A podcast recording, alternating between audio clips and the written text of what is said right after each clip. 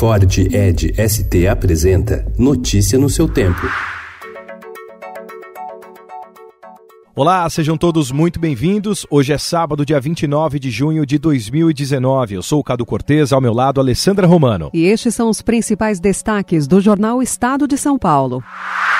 Mercosul e União Europeia concluíram, após 20 anos de negociações, um acordo para formar uma área de livre comércio entre os dois blocos. O tratado prevê que, num prazo de até uma década, 90% do que o Brasil exporta entrará na União Europeia sem tarifas. Hoje, somente 24% dos produtos têm alíquota zero. O acordo também facilitará a entrada de produtos europeus no Brasil, mas o prazo será um pouco mais folgado. Quando entrar em vigor, será a maior área de livre comércio do mundo única mulher na história a fazer parte do Superior Tribunal Militar, a ministra Maria Elizabeth Rocha defende penas mais duras para militares envolvidos com tráfico. Hoje a punição máxima é de cinco anos. Civis podem pegar até 15 anos. Ela classificou o caso do sargento da FAB, preso com cocaína, como gravíssimo.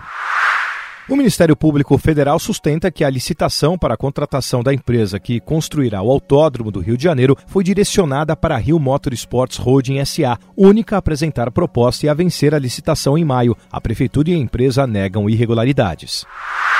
A Petrobras anunciou as quatro primeiras refinarias de um total de oito que pretende vender até 2021. Abril e Lima, em Pernambuco, é a principal. Numa segunda fase, a estatal planeja a venda de mais quatro unidades.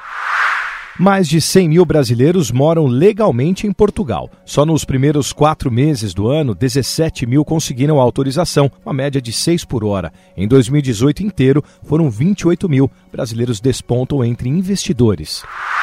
A partir de segunda-feira, a tarifa de pedágio fica mais cara nas rodovias estaduais de São Paulo. O reajuste será de 4,66%. Entre as principais vias estão a Presidente Castelo Branco, a Anguera, Bandeirantes e Sistema Anchieta Imigrantes.